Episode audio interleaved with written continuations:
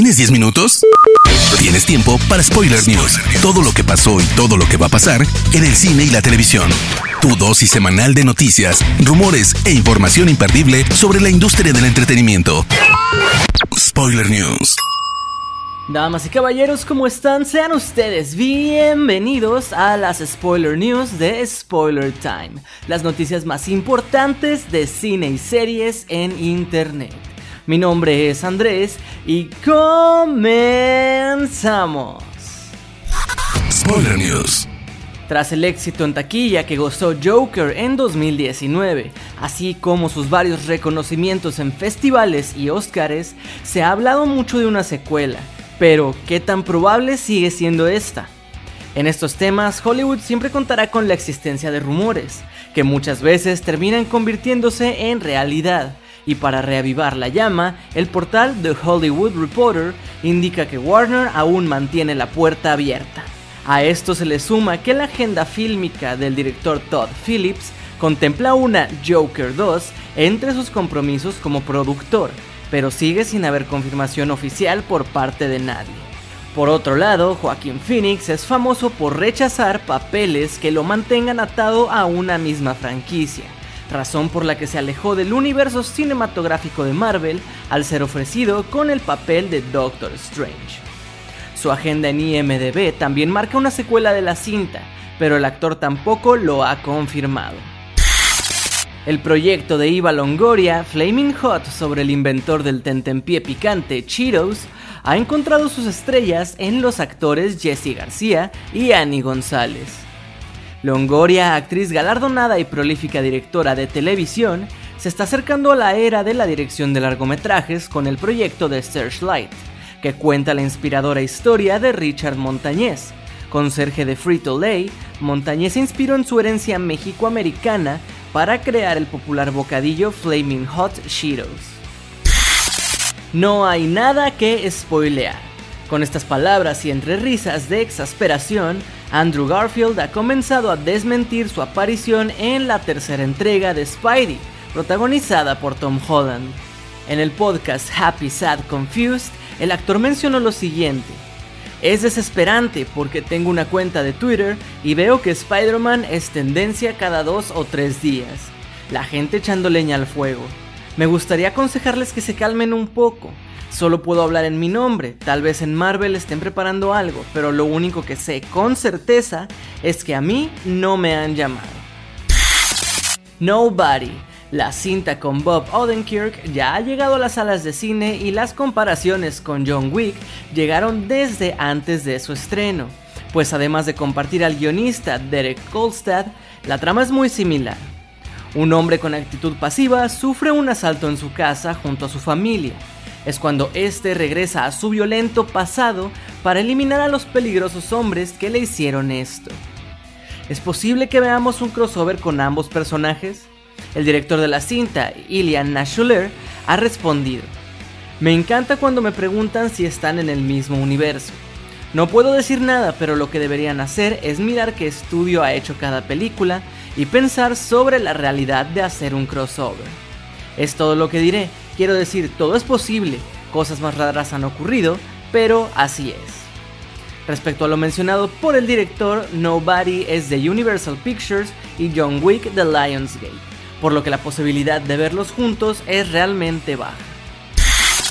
Leonardo DiCaprio no es el único que puede comprar películas para hacer remakes de en Hollywood, y es que Netflix acaba de llegar a un acuerdo con el cineasta mexicano, Gary Alasraki, para crear un remake anglosajón de Nosotros los Nobles, la exitosa película que arrasó con la taquilla mexicana en 2013. El productor Guido Rud, quien ya está familiarizado adaptando películas de habla hispana a Hollywood como Los Otros de Alejandro Amenabar y el filme paraguayo Morgue, también estará a cargo de este proyecto. De hecho, a pesar de que todavía no se han anunciado más detalles sobre la nueva película, Rud aseguró que ya llevan trabajando en ella dos años y que están seguros que será un éxito global. Disney tiene los derechos de las historias, no solo tiene a sus princesas, ahora también es poseedor de Lucasfilm, Marvel, Star Wars y todo lo que creó la compañía de Fox. Y aunque eso le da la libertad para explorar diferentes contenidos, hoy se está enfrentando con los artistas involucrados en sus diferentes propiedades, pues al parecer la compañía no les ha pagado las regalías correspondientes a su trabajo. Artistas de la talla de Neil Gaiman, Chuck Wending, Tess Gerritsen y Mary Robinette Cowell decidieron unirse hace unos días a la campaña en redes sociales que lleva el hashtag Disney Must Pay para exigirle a los ejecutivos de la compañía el pago de las regalías correspondientes a los escritores asociados con sus propiedades. Todo comenzó después de que un artículo en The Guardian diera a conocer que al escritor Alan Dean Foster, conocido por ser el responsable de novelizar todas las películas de la saga de Star Wars y de Alien, no había recibido ningún tipo de regalía desde que Disney adquirió Lucasfilm y Fox, a pesar de que se han seguido vendiendo sus novelas. Al parecer la compañía no ha respondido, por lo que decidieron comenzar con movimientos en redes sociales.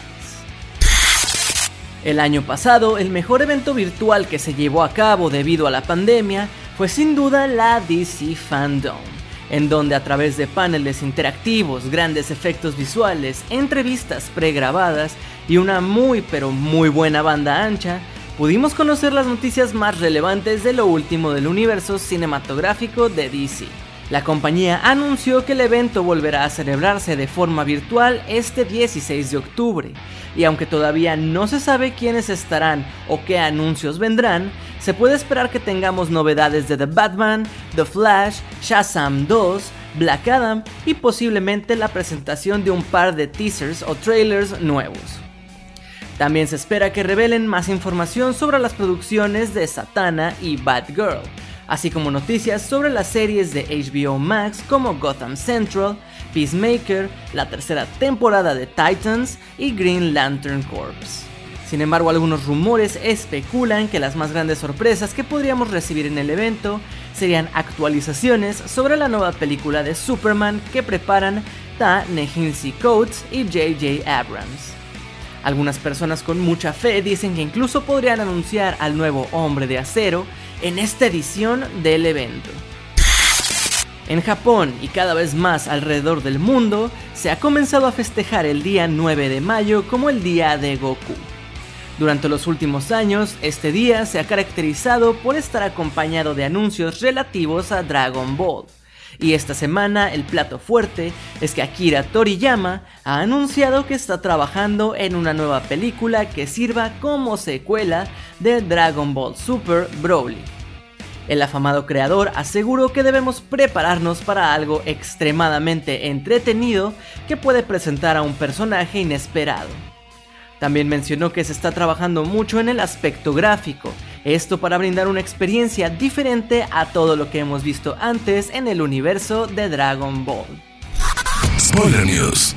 Pasamos a las noticias de series y les cuento que fue en 2019 que se revelaron los planes de HBO para producir una precuela de Juego de Tronos, a pesar del amargo sabor de boca que su final le dejó a más de uno. Dejando atrás ese mal sabor, han surgido las primeras imágenes oficiales de The House of the Dragon, proyecto que se centrará en la casa Targaryen. En las imágenes podemos ver a Matt Smith como el príncipe Daemon Targaryen y a Emma Darcy como la princesa Rhaenyra Targaryen. En algunas podemos ver también a la serpiente del mar cuyo nombre real es Corlys Velaryon y finalmente vemos a Olivia Cook como Alison Hightower y a Ray Siphons como Otto Hightower. House of the Dragon se ambienta 300 años antes de los acontecimientos de Juego de Tronos y se estrenará a través de HBO Max en algún punto del 2022.